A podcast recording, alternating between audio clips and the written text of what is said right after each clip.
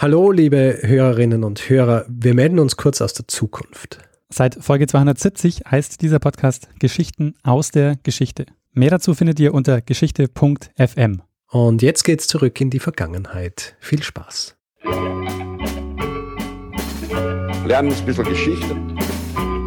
Lernen ein bisschen Geschichte, dann werden Sie sehen, Herr Reporter, wie das sich damals entwickelt hat. Wie das sich damals entwickelt hat.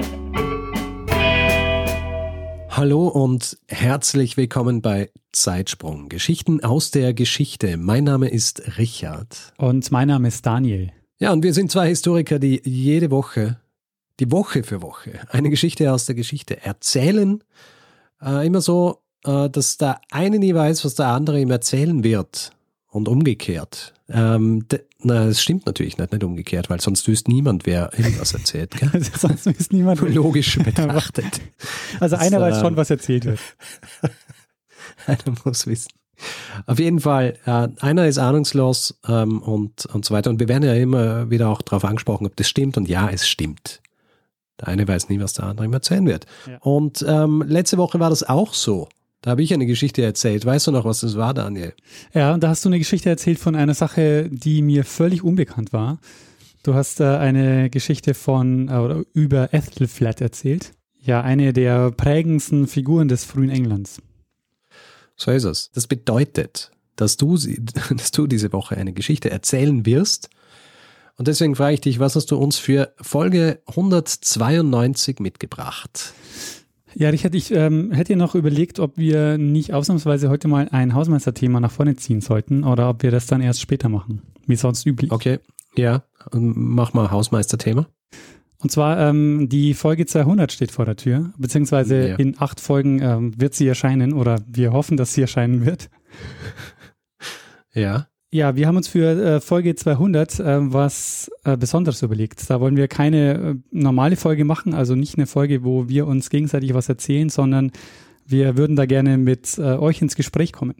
Und äh, das heißt, wir würden euch dazu aufrufen, uns Fragen zu schicken Ihr könnt uns die Fragen per Mail schicken. Es wird auch noch äh, eine Telefonnummer veröffentlicht, auf der ihr WhatsApp oder Signal-Nachrichten schicken könnt. Das heißt, ihr könnt auch, wenn ihr wollt, äh, diese Fragen selbst einsprechen. Und ihr könnt natürlich auch ähm, Grüße, Kommentare, ähm, Glückwünsche schicken, äh, was auch immer ihr wollt. Und ähm, ja, wir würden uns freuen, äh, wenn ihr da mitmacht und wir aus dem dann eine vielleicht ähm, Folge basteln können. Ja, nicht vielleicht. Wir basteln eine Folge draus. Ja, das wird die 200. Folge. Genau, ja. Der, der, quasi die Folge, wo wir, wo wir alles preisgeben. Natürlich behalten wir uns vor, nur die Fragen zu beantworten, die wir beantworten wollen. Sollte ja. auch noch hinzugefügt werden. Es kommt natürlich auch ein bisschen darauf an, wie viel da kommt, aber also ja, wir würden uns natürlich freuen, wenn wir da mit euch ins Gespräch kommen und ähm, so ein bisschen einfach auch ja, mal ein bisschen auch von uns erzählen können und äh, von unserer Motivation und von dem, was wir hier tun und was im Hintergrund so abgeht, bevor die äh, Folgen so kommen. Gut, also so viel zu diesem Hausmeister-Thema. Ja. Und, ähm, und das bedeutet, dass jetzt eigentlich Zeit für die Geschichte ist. Richtig. Die und, du ja hoffentlich schon auch vorbereitet hast, oder machen wir heute nur Hausmeister-Themen-Episode? Na, ich, äh, das behalten wir uns für die 200 davor. Äh, für die 192er habe ich schon was vorbereitet. Und zwar, Richard, ähm, wir äh, verfolgen heute ein bestimmtes Thema und äh, springen dazu nicht nur an einen Ort. Und auch zeitlich springen wir ein bisschen durch die Jahrhunderte. Und wir beginnen äh, diese Geschichte in den USA 1916 und zwar in Irvine. Okay. Das ist im US-Bundesstaat Tennessee, einer der Südstaaten. Und du weißt wahrscheinlich, Tennessee ist auch bekannt als der Volunteer State. Äh, weiß ich nicht, nein. Ähm, ja, also Tennessee wird auch der Volunteer State genannt. Das stammt noch aus der Zeit des äh, britisch-amerikanischen Krieges. Okay. Der auch Zweiter Unabhängigkeitskrieg genannt wird oder Mr. Madisons Krieg, mhm. der von 1812 bis 1815 ging und in dem zahlreiche Bürger Tennessees als Freiwillige gekämpft haben. Deshalb eben der Name Volunteer State. Okay. Aber darum geht es gar nicht. Ähm, darüber sprechen wir dann vielleicht mal in einem anderen oder in einem eigenen Zeitsprung. Ähm, Irwin ist heute bekannt für ein Ereignis, das dort 1916 stattgefunden hat. Mhm. Denn am 13. September wurde dort Murderous Mary gehängt. Okay. Hast du von dieser Geschichte schon gehört? Ich habe noch nicht von dieser Geschichte gehört. Also du kennst auch Murderous Mary nicht. Nein, ich kenne nur Typhoid Mary und über die haben wir schon mal was gemacht. Das stimmt. Der Unterschied äh, oder einer der, der augenscheinlichsten Unterschiede ist, ähm, Murderous Mary war kein Mensch, sondern ein fünf Tonnen schwerer weiblicher asiatischer Elefant. Ha. Ähm, jetzt, wo du sagst, so eine Geschichte kommt mir bekannt vor. Aber ähm, vielleicht auch nur, aber naja, go on. Die Geschichte um Mary ist so, dass ähm, sie war ein Zirkus, äh, sie war ähm, eine Zirkuselefantin im Zirkus Sparks World Famous Shows. Mhm. Und, ähm, und, und dort gab es zwei Tage vorher einen äh, neuen Assistenten, der für das Training der Elefanten eingestellt wurde, der Red Eldridge. Und der hatte keinerlei Erfahrung äh, mit Umgang äh, mit Elefanten. Und äh, der stirbt dann nur einen Tag nach seiner Einstellung am 12. September bei einem Unfall. Und es gibt unterschiedliche Berichte darüber, wie das passiert ist. Also inwiefern er Mary provoziert hat zum Beispiel. Ähm, Eldridge wird jedenfalls zu Tode getrampelt. Mhm. Und äh, die Presse hat sich dann auf das Thema gestürzt. Es kamen viele Leute zusammen, die den Tod von Mary gefordert, gefordert haben. Und es kamen dann Gerüchte auf, dass das nicht das erste Opfer von Mary war, der Red Eldridge. Äh, und daher da auch der Name Murderous Mary. Und der örtliche Sheriff, äh, der macht dann den Zirkus dicht und sagt, okay, ähm, solange äh, diese Geschichte nicht geklärt ist, äh, wird es hier keine Auftritte mehr geben. Und äh, daraufhin reagiert dann der Zirkusdirektor, der Charlie Sparks, so, dass er den Vorschlag macht, Mary öffentlich hinrichten zu lassen. Mhm. Und das passiert dann auch äh, einen Tag später, am 13. September, wurde Mary mit Hilfe eines Industriekrans gehängt in Irvine. Und das war dort eine große Sensation. 2500 Menschen kamen äh, laut Bericht um äh, das, äh, die, diese Tötung zu sehen. Und es gibt ein sehr berühmtes Bild von dieser Tötung, ähm, wo Mary an diesem Industriekran hängt. Das ist auch an dem Wikipedia-Beitrag ähm, mit, mit dabei, wenn das jemand sehen will. Das äh, werden wir dann verlinken. Okay. Aber es stellt sich natürlich die Frage, warum wurde Mary eigentlich öffentlich gehängt? Also genauso wie Todesurteile gegen Menschen lange Zeit verhängt wurden. Und dann habe ich mich ein bisschen umgeschaut und äh, festgestellt, dass es öfter vorkam. Also es äh, für sehr viel Aufsehen hat zum Beispiel ein Fall von 1903 gesorgt. Da wurde Topsy auch eine Zirkuselefantin getötet. Mhm. Und äh, zwar durch die Elefantenvariante des elektrischen Stuhls. Ähm, man hat quasi äh, keinen Stuhl dazu gebaut, weil ähm, sie zu groß war für den Stuhl. Man hat, ähm, man hat sie sozusagen, man hat einen elektrischen Stuhl ohne Stuhl gebaut. Sie war in einem, in einem Zirkus in, im Luna Park auf Coney Island bei New York. Und auch dort waren wir vor kurzem erst, nämlich bei Zeitsprung 188, ähm, bei der Folge über Martin Cooney und die Inkubator-Ausstellungen. Ja. Und es das heißt, ähm, dass Topsy in den Jahren äh, 1900, 1901 drei Männer getötet hätte.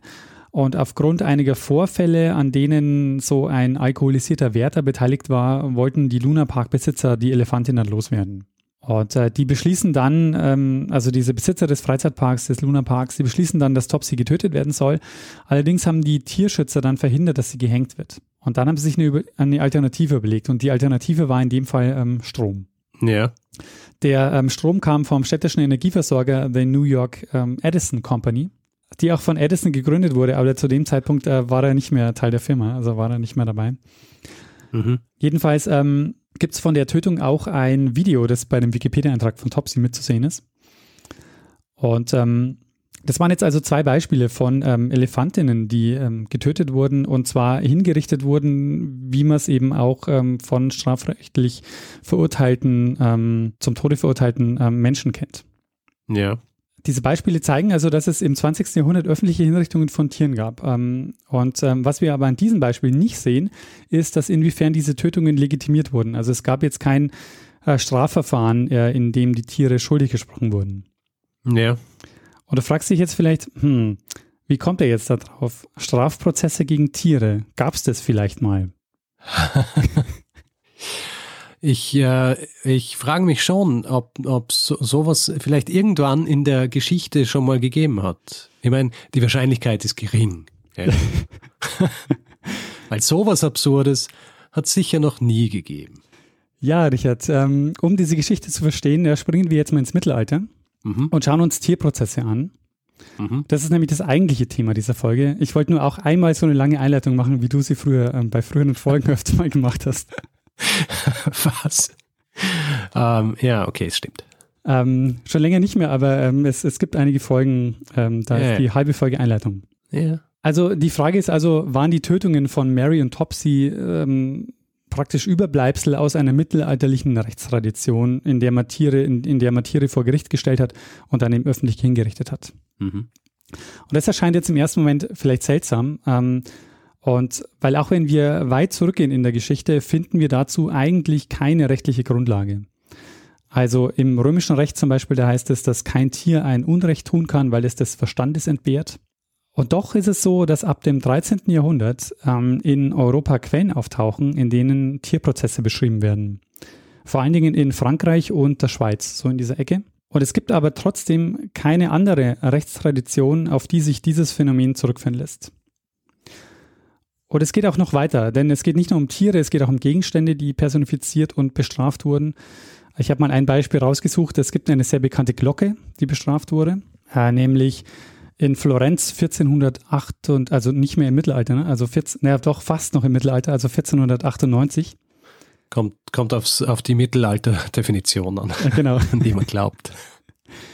Also der Dominikanermönch äh, Savonarola, der hat äh, vier Jahre zuvor die Medici gestürzt in Florenz. Und vier Jahre später also wird der Savonarola auch äh, gestürzt.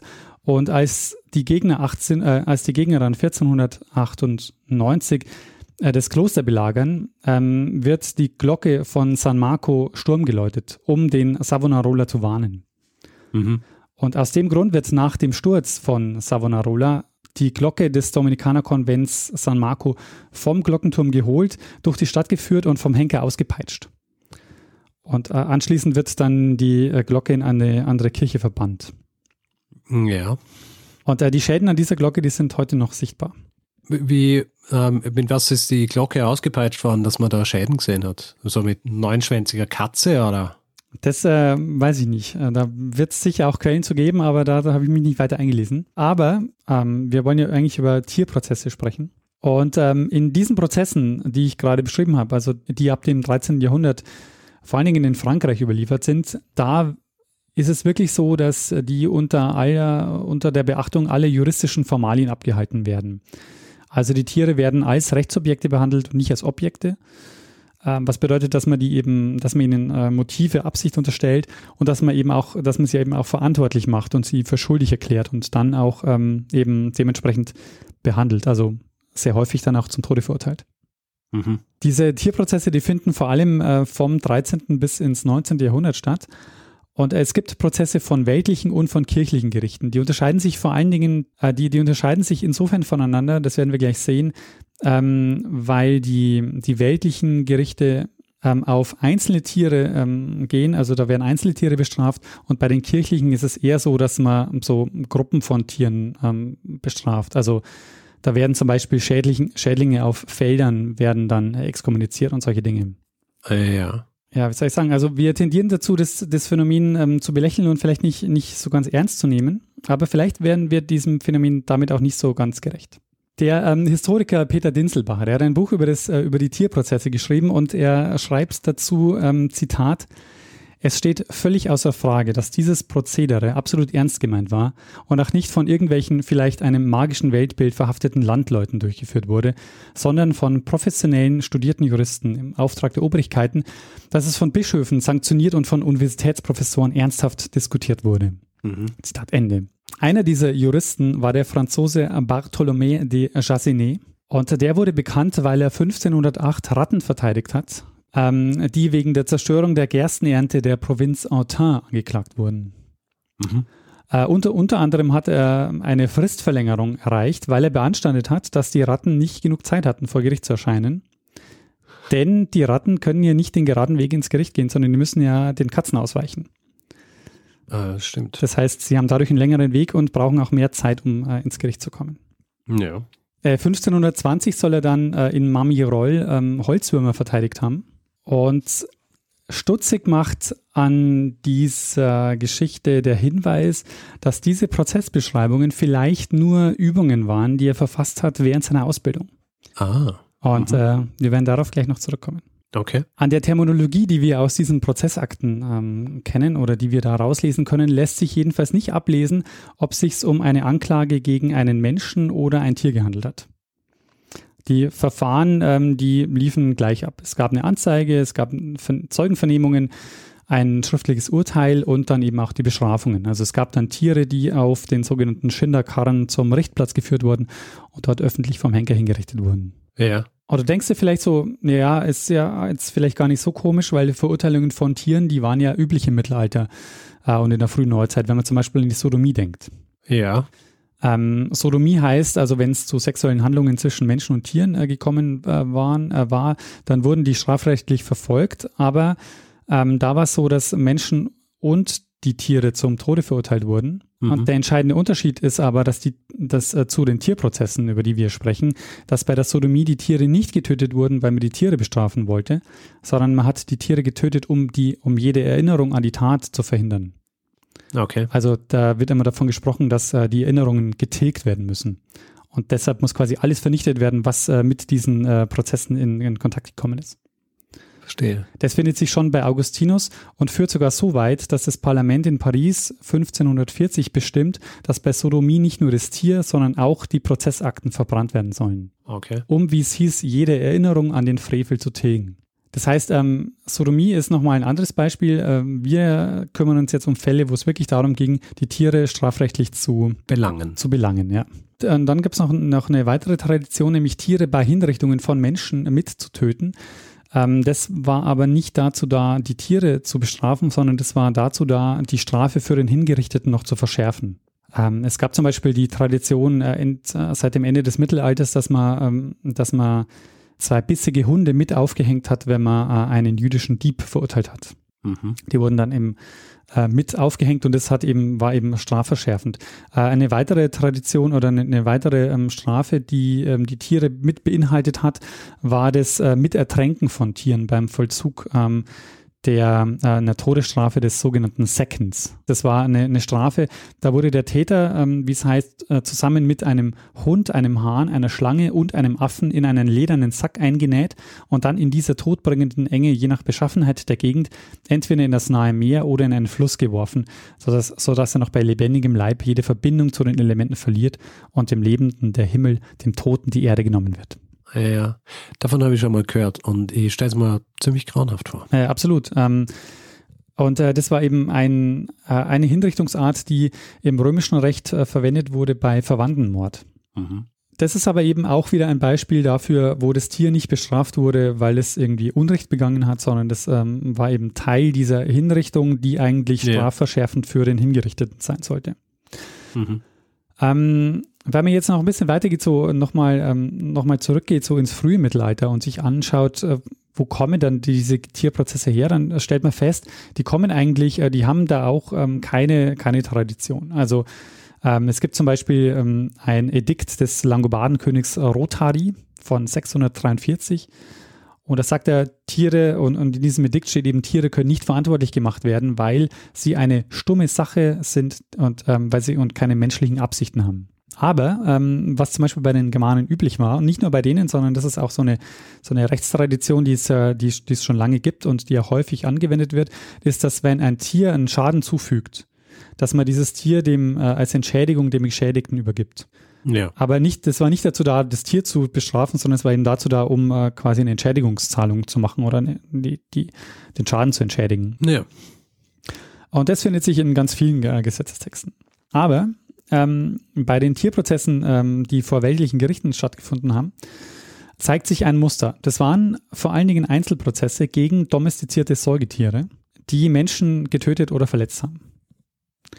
Das heißt, es ging vor, allem, vor allen Dingen gegen Haus- und Nutztiere. Am häufigsten waren Schweine angeklagt, die Kinder getötet oder verletzt haben. Und äh, das Urteil war dann meistens erhängen oder lebendig begraben. Mhm. Und als äh, Cineast kennst du wahrscheinlich den Film The Hour of the Pig. Ja. Aus The dem Hour Jahr, of the Pig. kennst du? Nein. Aus dem Nein. Jahr 1993. Na. ähm, der Film beruht nämlich auf Akten, die auf den äh, Bartholomé de Jassinet zurückgehen. Okay. Und in dem Film ist es so, dass da geht es um Frankreich im 15. Jahrhundert. Da kommt ein Anwalt aus Paris, der ähm, Richard Courtois oder Richard Courtois, Mhm. ähm, kommt in ein kleines Dorf und soll dort unter anderem ein wegen Mordes an einem Kind angeklagtes Schwein verteidigen. Mhm. Das greift eben diese Geschichte auf und äh, greift eben auch nochmal diese Geschichte auf, dass dieser Bartholomé de Chassenet einer der, der bekanntesten ähm, ja, ähm, Verteidiger von, von Tieren ist. Mhm. Ähm, diese Prozesse gegen Tiere, die wurden aber auch ähm, von Zeitgenossen sehr heftig kritisiert. Also es gibt einen Rechtsgelehrten, der Philippe de ähm, Beaumanoir, der schreibt zum Beispiel Ende des 13. Jahrhunderts, dass stumme Tiere kein Verständnis für Gut und Böse hätten und auch deshalb nicht für ihre Taten verantwortlich gemacht werden könnten. Es gab aber immer die Sache, dass Besitzer von Tieren, wie ich das vorhin auch schon angedeutet habe, haftbar gemacht wurden für Schäden, die die Tiere angerichtet haben. Ähm, und äh, die zweite Rechtstradition, die es auch äh, gibt, und zwar schon ähm, sehr lange und im Grunde auch bis heute gibt, dass Tiere, die als gefährlich eingestuft werden, getötet äh, werden können. Also die, die auch präventiv getötet werden, wenn man sie als äh, gefährlich äh, einstuft. Und äh, die Sache mit dem Schadensersatz, also das kommt auch äh, häufig vor, dass also quasi dieses Tier dann übergeben wird als Schadensersatz. Und da gibt es äh, noch äh, eine spezielle Sache des Schadensersatzes, die ich gelesen habe in, in England. Und da werden wir jetzt einen kurzen Exkurs nach England machen. Ja. Dort gibt es nämlich, ähm, oder dort gab es bis 1846 das sogenannte Deodant. Äh, hast du davon schon mal gehört, den Begriff Deodant? Nein. Das Deodant äh, geht auf den lateinischen Begriff Deodandum zurück. Und er bedeutet so viel wie Gott gegeben. Mhm. Und die Idee war, dass wenn ein Mensch zu Tode kam ähm, und ein Objekt beteiligt war, dann musste dieses Objekt der Krone übergeben werden. Und äh, die Krone hat dann dieses Objekt vernichtet. Huh. Okay. Und später hat man dann ähm, den Gegenstand für karitative Zwecke verwendet. Das heißt, man hat also den Gegenstand ähm, gar nicht mehr genommen, sondern hat dann nur das Geld eingenommen und hat das Geld dann quasi ähm, dann für karitative Zwecke verwendet. Und später war dann das wiederum die Basis für eine Entschädigungszahlung. Also man hat dann dieses, äh, dieses Geld, was man über dieses Objekt eingenommen hat, eben den, ähm, den Geschädigten gegeben. Okay. Und es äh, geriet dann ein bisschen in Vergessenheit, bis Juristen das nutzen wollten, um Entschädigung für Opfer von Eisenbahnunfällen herauszuholen.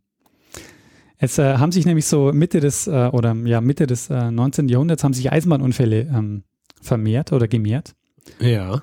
Und ähm, Juristen haben sich jetzt überlegt, wie können wir da Entschädigungsleistungen oder Entschädigungszahlungen für, für die Opfer rausholen und sind dann auf dieses Deodandum gekommen und haben sich dann überlegt, ähm, nach einem Eisenbahnunfall von Sonning am 24. Dezember 1841, da sind neun Personen getötet worden.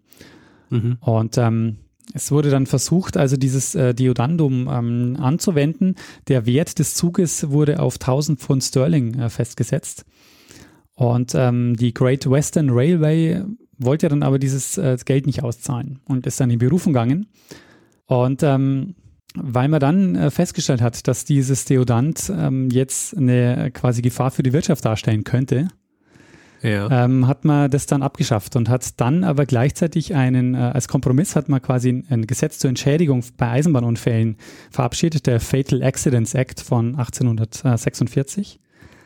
Okay. Und hat dann aber gleichzeitig dieses Rechtsinstrument des Deodans abgeschafft. So viel ähm, zur Geschichte der Entschädigungszahlungen in England. mein äh, kurzer Exkurs. Kurz, kurz und knapper äh, Exkurs hier eigentlich. Ja, schon. Ähm, aber zurück äh, zu den Tierprozessen. Ähm, seltsam an der Geschichte, dass es Tierprozesse gegen äh, diese, also wirklich strafrechtliche Prozesse gegen Tiere gab, äh, so vom 13. bis zum 19. Jahrhundert, ist ja, dass die Gerichte eigentlich eine Handhabe gegen die Tiere gehabt hätten. Das heißt, wenn man die als gefährlich eingestuft hätte oder eingestuft hat, dann hat man sie ja, ähm, hat, hat, dann hat man sie auch töten können. Ähm, das heißt, es erklärt nicht, warum die Tiere kriminalisiert wurden, warum er ihnen den Prozess gemacht hat und warum sie dann öffentlich hingerichtet hat. Das heißt, ähm, man ist so mit ihnen umgegangen, als hätten sie eine persönliche Verantwortung dafür und so, als müsste man andere ähm, quasi Artgenossen abschrecken.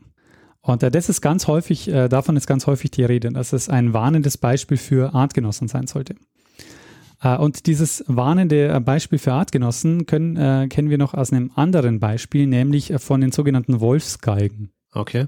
Die äh, Wolfsgeigen, die äh, gibt es seit dem 10. Jahrhundert und die wurden zur Abschreckung von Wölfen aufgehängt. Also man hat einen Wolf quasi aufgehängt und dieser äh, öffentlich aufgehängt und der Wolf sollte dann andere Wölfe abschrecken. Ja. Und äh, Hat es funktioniert? Ähm, ich, Ich glaube nicht so richtig. Allerdings ist interessant, dass dieses, äh, diese Art der Wolfsgeigen eine Praxis ist, die ähm, auch für andere Tiere weltweit belegt ist. Also es gibt zum Beispiel in Afrika die Geschichte mit, den Lö äh, mit Löwen statt mit äh, Wölfen. Das heißt, Okay. man hat dort äh, Löwen aufgehängt und hat die eben öffentlich, ähm, öffentlich aufgehängt, um quasi andere Löwen abzuschrecken, auch ähm, in das Dorf zu gehen. Ähm, und seltsam ist auch, ähm, wie die Tiere in diesen Prozessen angesprochen wurden. Und da habe ich jetzt auch noch ein Beispiel dabei. Da geht es um äh, einen Fall im Nordosten Frankreichs von 1516 in ähm, Troyes. Da geht es äh, um Schädlinge in einem Weinberg. Und äh, da gibt es ein Schreiben. In diesem Schreiben heißt es, Zitat, wir ermahnen mit diesem Schriftsatz die vorgenannten Tiere, wie immer auch sie genannt werden, bei Strafe der Verfluchung des Anathems, dass sie innerhalb von sechs Tagen ab dieser Ermahnung Kraft dieses Urteils von den Weinbergen und Territorien des genannten Ortes von Villanoxa verschwinden. Mhm. Dieses äh, Anathem ist übrigens äh, der, der Kirchenbann, also die wurden Ja. die wurden Kirchen gebannt. Ähm, und die haben das dann auch sehr ernst genommen. Also die haben dann Boten hingeschickt, die den Insekten dann das Schreiben vorgetragen haben. Ähm, den Richtern hat man dann auch Insekten in die Hand gegeben, wenn sie das Urteil verkündet haben. Und diese Insekten hat man dann wieder zurückgebracht, dass sie dann also die anderen Artgenossen informieren. ja, natürlich.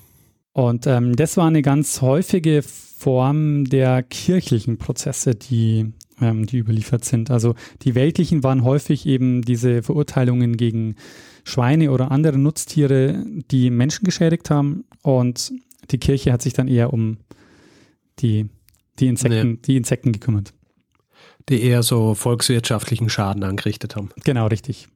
Und jetzt ähm, so die Frage, ähm, wie lassen sich denn diese Tierprozesse eigentlich erklären? Also es gibt keine rechtliche Tradition, die ähm, uns, die darauf hindeutet, dass, dass sowas irgendwie, ähm, dass es sowas schon länger gab, sondern ab dem 13. Jahrhundert tauchen diese Quellen auf bis ins 19. Jahrhundert und ähm, dann ähm, verschwinden die wieder, aber es gibt auch jetzt nicht so megamäßig viele dieser Quellen. Es gibt ein paar und die Frage ist, wie lassen sich die erklären? Und eine Erklärung ist, dass sie ein Hoax sind. Alle. Ähm, vielleicht alle. Ähm, es ist so, dass aus dem deutschsprachigen Raum keine Rechtsquellen aus dem Mittelalter überliefert sind, die Strafverfahren gegen Tiere mit anschließendem Strafurteil oder öffentlicher Hinrichtung belegen. Die Literatur vermittelt aber den Eindruck, dass es äh, dieses weit verbreitete mittelalterliche Phänomen gibt, weil ähm, die wenigen Fälle, die überliefert sind, ähm, ähm, eben immer so als quasi im europäischen Raum dargestellt werden. Ja. Ähm, und ähm, es, es sind quasi so authentische Quellen, sind äh, für, für den deutschsprachigen Raum keine überliefert. Okay. Ähm, es sind überhaupt nur wenige Quellen überliefert und von denen, die überliefert sind, wissen wir nicht, wie authentisch die sind, also ob sie nur metaphorisch gemeint sind. Aber du, du hast ja vorhin viele aus, aus Frankreich angesprochen oder zumindest zwei oder drei. Genau, und Das heißt, es ist eher so eine französische Tradition. die, und vor allen Dingen stammen die aus äh, Quellen, ähm, Zusammenfassungen, die immer wieder zitiert werden. Okay. die vor allen Dingen ein Mann zusammengefasst hat. Und ähm, fast alle, ähm, fast alle Berichte beziehen sich auf diese Quellensammlung. Diese Quellen im Original hat sich praktisch keiner mehr angeschaut. Ähm, das heißt, die beziehen sich alle auf eine Sekundärquelle und ähm, ganz, ganz wenig auf Originalquellen. Das heißt, wir haben eine mega schwierige Quellenlage. Aha. Ja. Und jetzt kommt noch eine zweite, eine- jetzt kommt noch eine zweite Geschichte dazu, nämlich es gibt eine Tradition der ähm, fiktiven Prozesse. Okay. Ähm, wir haben ja vorhin schon von dem Bartholomé de Chassinet gehört. Und ähm, es gibt ähm, irgendwann in ab der frühen Neuzeit beginnt diese Tradition der fiktiven Prozesse. Das heißt, ähm, äh, Juristen oder angehende Juristen haben ähm, ganz viele Prozessakten quasi erstellt und geschrieben, um zu üben. Und haben da Ja. teilweise halt auch so ähm, absurde Fälle nachgestellt. Und ähm, man kann oder einige gehen davon aus, dass es so war, dass diese, dass diese Fälle, ähm, die, die, so, die so absurd wirken, ähm, entweder Parodien waren oder eben fiktive Prozesse von angehenden Juristen, die eigentlich üben wollten und halt einfach sich Fälle ausgedacht haben. Ja. Ähm, und die Tradition es dann so war, dass äh, quasi diese, diese Quellen dann später als authentische ähm, Fälle weitergegeben wurden und, ähm, und bis heute, auch wenn man sich diesen Wikipedia-Eintrag ansieht, äh, man das Gefühl hat, es gab diese Tierprozesse. Aber ich Ja. bin mir ganz ehrlich nicht sicher, ob es diese Tierprozesse jemals gab. Ich bin ehrlich gesagt, ähm, auch ich habe dieses Zitat von den Dinselbacher, der wirklich schreibt so, es gibt keinen Zweifel. Ich bin mir nicht sicher. Ich glaube, ich bin eher, ähm, es gibt einen Aufsatz, den ich gelesen habe, wo es hieß, ähm, es gibt noch keinen äh, Beweis dafür, dass es äh, auch nur einen einzigen ernsthaft gemeinten Tierprozess gab. Ja. Ich meine, es wäre jetzt auch nicht, es wäre auch nicht so rar, dass solche Geschichten einfach erfunden werden. Genau, ja. ja.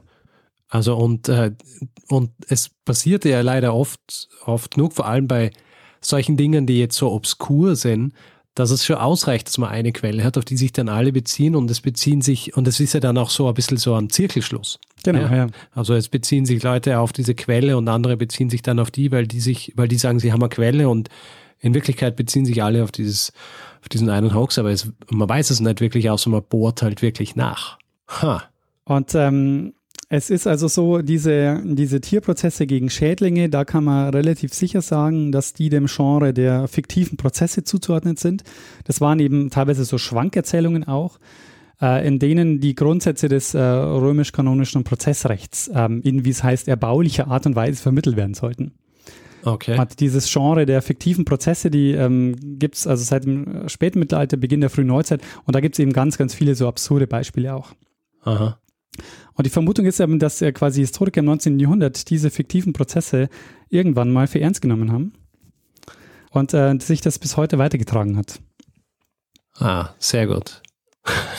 und ähm, es heute so, weil es eben auch keine Tradition gibt. Also die tauchen im 13. Ja. Jahrhundert auf und ähm, es gibt quasi, es, es gibt keine Rechtstradition, die darauf hindeuten würde, dass es, ähm, ähm, dass es das wirklich gegeben hat. Okay, das heißt aber, wir sprechen jetzt hier von zwei, ähm, von zwei Dingen. Also wir sprechen einerseits von den fiktiven Prozessen, wo jemand einfach üben wollte, und wir sprechen von einer Sammlung von äh, Prozessen, die quasi so als Hoax ähm, verbreitet worden sind. Ähm, nee, das ist beides dasselbe. Also es gab, dasselbe. es gab quasi fiktive Prozesse, die, ähm, die auch, ähm, die meinetwegen einen Prozess gegen, ähm, gegen Schweine dargestellt haben ja. weil es nur darum ging, ähm, das Prozessrecht äh, durchzuüben. Und das war okay. quasi völlig egal. Die haben quasi versucht, da das in, in, lustig zu machen, um sich das besser einprägen zu können. Okay, das heißt also, diese Quellensammlung äh, aus dem 19. Jahrhundert hat, was sie gemacht hat, dass es dann zum Hoax geworden ist, ist, dass sie gesagt hat, diese Sachen waren echt. Genau, ja. Okay, und ab diesem Zeitpunkt ähm, es sind diese Prozesse für voll genommen worden. Genau, ab diesem äh, Zeitpunkt sind die Prozesse für ähm, echte Prozesse gelesen worden. Ha, okay. Und ähm, was auch dazu kommt, ist, dass es ja gar keine Notwendigkeit in dem Sinne gab, ähm, wenn man Tiere quasi nicht vermenschlicht, dass man die in diesen Strafprozessen einordnet, weil polizeirechtliche Anordnung von äh, gefährlichen Tieren, die gab es ähm, quasi durch die ganze Geschichte und gibt es ja auch heute noch. Mhm. Ähm, und das heißt, ähm, es gab eigentlich keine Notwendigkeit, ähm, dass man, dass man Tiere im Strafprozess unterwirft. Ja, erinnert. Allerdings äh, im Zeitalter dieser Hinrichtungsspektakel, also hat man quasi diese öffentliche Vollstreckung dieser Maßnahmen ähm, auch an Tieren vollzogen, um so ein Spektakel draus zu machen. Ja. Um, sehr gut. Und jetzt ja. mal wieder zurück zu Mary und Topsy. Bei denen war es ja auch so. Die wurden getötet, weil sie äh, quasi als Gefahr dargestellt wurden. Und, ja. und, die Tötungsart, die wurde nicht gewählt, äh, weil man die Tiere vermenschlicht hat, sondern um, äh, um, um man ihnen einen Prozess gemacht hat, sondern man hat diese Tötungsart gewählt, um möglichst öffentlichkeitswirksam äh, diese Tiere zu töten. Ja. Und äh, das haben sie auch erreicht. Also Irwin ist heute noch bekannt für die Tötung von Mary. Hm, Gratulation, Irwin. ähm, ich weiß nicht, ob das so die, ah, das ist für, für das man berühmt sein will, aber hey, You do you, gell? Ich glaube auch tatsächlich, heute, heute sind die nicht mehr so besonders stolz auf diese Geschichte. Ja, aber es hängt jetzt, es hängt halt jetzt an ihnen, gell? Richtig, ja. Also dieser, dieser Makel. Ja, Richard, ähm, und das war mein Zeitsprung über Murderous Mary und die Tierprozesse, die es vielleicht so in der Form gar nicht gegeben hat, vielleicht aber doch. Das ist sehr gut. eine, sehr, eine sehr schöne Zusammenfassung und eine sehr schöne Geschichte, also sehr schöne äh, Ansammlung von Geschichten, vor allem dann mit diesem Paukenschlag, dass ähm, die äh, so höchstwahrscheinlich gar nicht wirklich stattgefunden haben. Ich meine, ähm, was ich mir natürlich schon fragt, du zitierst diesen, ähm, diesen Historiker, der ein Buch drüber geschrieben hat und der aber überzeugt ist davon, dass sie tatsächlich stattgefunden haben. Ja. Ähm, was glaubst du, warum er weiterhin davon überzeugt ist, wenn es Anzeichen dafür gibt, dass es eigentlich nicht wirklich stattgefunden hat? Ich glaube, weil ähm, Also, äh, weil er eigentlich was anderes in seinem Buch erklären will. Also für ihn, glaube ich, ist es gar nicht so wichtig, ob die Prozesse tatsächlich stattgefunden haben oder nicht. Äh, Okay. Das Buch, das er geschrieben hat, heißt Das fremde Mittelalter. Und Ja. der will eigentlich so eine Mentalitätsgeschichte des Mittelalters schreiben und er will eigentlich erklären, Ja. wie die Menschen so, äh, so gedacht haben. Ja. Und äh, Ich meine, das ist ja, also das ist ja auch ähm, nachvollziehbar, weil es ja auch wirklich so ist, dass dieses, dieses Geistliche hatte wirklich alles durchdrungen. ja, Ja. Also da wäre es, deswegen ist ja der Gedanke, dass sowas stattfinden hätte können, ähm, für uns zwar absurd, aber wenn man sich reinversetzt in diese Zeit, gar nicht so absurd. Von daher verstehe ich. Aber da fällt mir noch was ein. ja, Äh, Daniel, hast du die Debatte um Naomi Wolf verfolgt? nee, Es passt jetzt gerade so gut. Äh, Naomi Wolf, die äh, Schriftstellerin kennst du, oder? Die amerikanische. Mhm. Die hat ein Buch geschrieben, ähm, äh, unter anderem, also in erster Linie geht es um Homosexualität im, im viktorianischen England. Ja.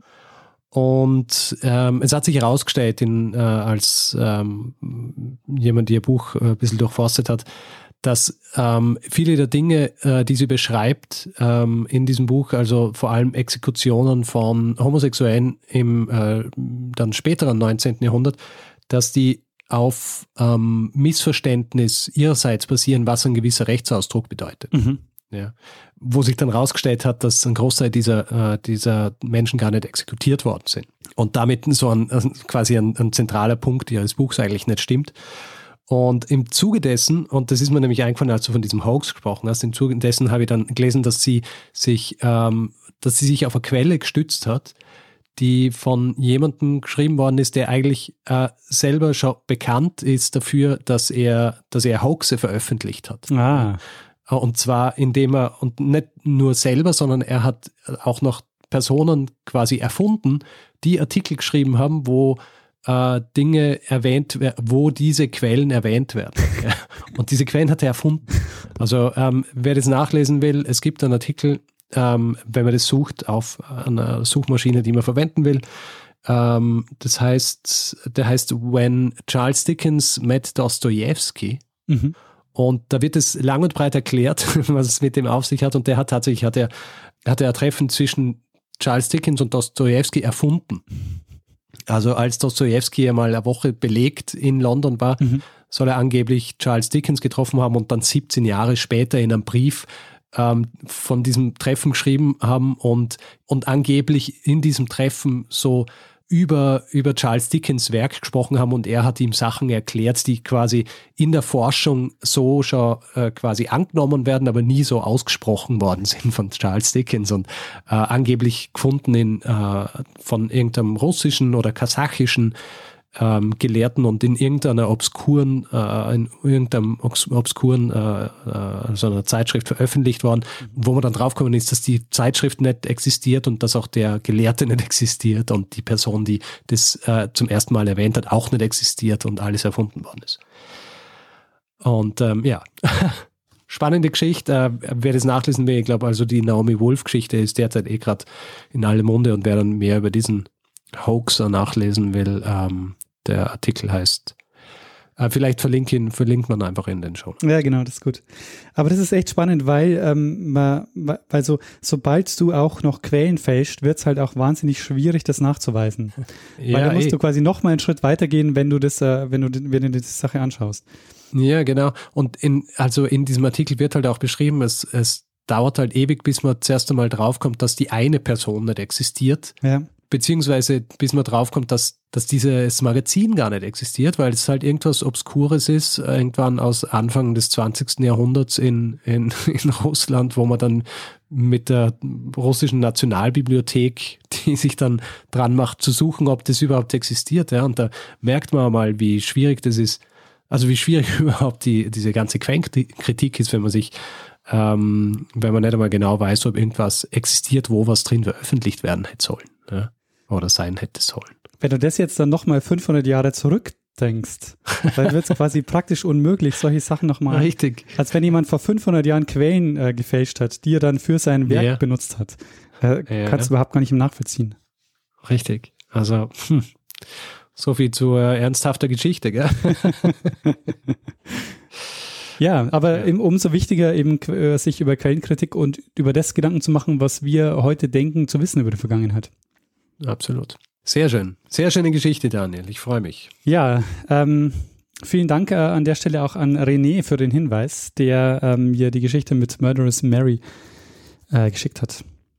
Sehr gut. Das heißt, du hast dich, du hast Murderous Mary genommen und hast dich, hast es als Aufhänger genommen dann für, für den Rest der Geschichte. Ähm, ich muss sagen, ich habe äh, den, mir den Wikipedia-Eintrag durchgelesen und äh, unter Murderous Mary gibt es dann einen Absatz zum Thema Tierprozesse. Aha. Und dann habe ich mir das durchgelesen und habe dann ein paar Quellen dazu recherchiert und mir gedacht, ah, der Wikipedia-Eintrag ist aber ganz schön unausgewogen. Äh, da mache ich doch mal einen Zeitsprung dazu. Sehr gut. Du hast, äh, David, die Wut der Wikipedia-Admins auf uns gezogen. Danke dir dafür.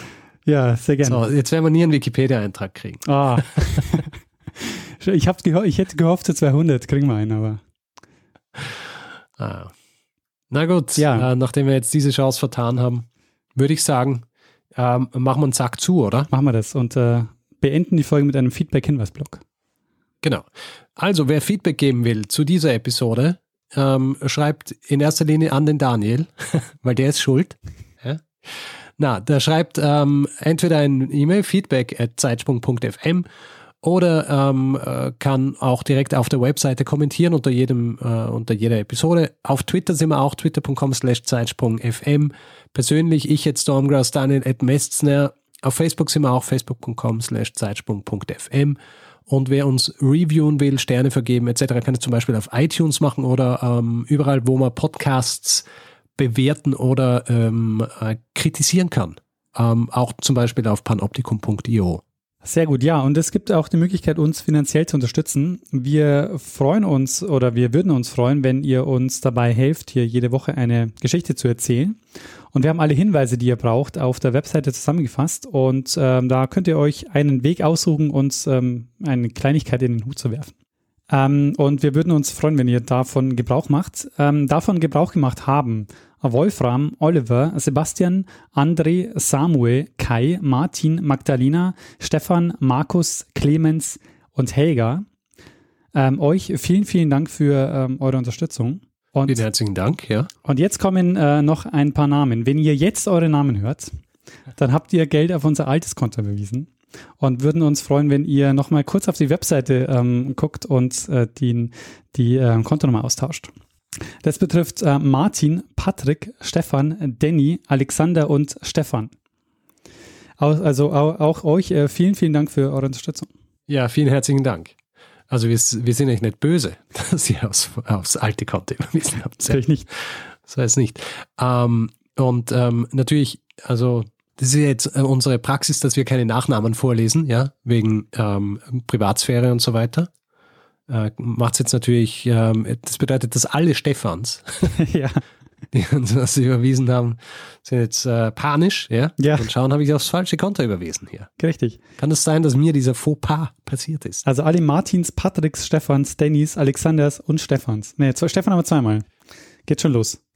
Uh, zwei Stefans. okay. Also gut, ich glaube, es hilft nichts. Alle Stefans müssen nachschauen, die äh, ein, eine regelmäßige Zahlung eingerichtet haben. Ja, sehr gut. Ähm, ich glaube in dem Fall, äh, warte, jetzt machen wir mal das, was du immer machst. Ja. Daniel, äh, wir haben äh, eine Geschichte. wir haben einen Feedback-Hinweis-Blog. Äh, was fehlt uns jetzt noch? Ähm, ich glaube, uns fehlt noch, dass wir einem das letzte Wort geben, das immer hat. Bruno Kreisky. Lernen ein bisschen Geschichte.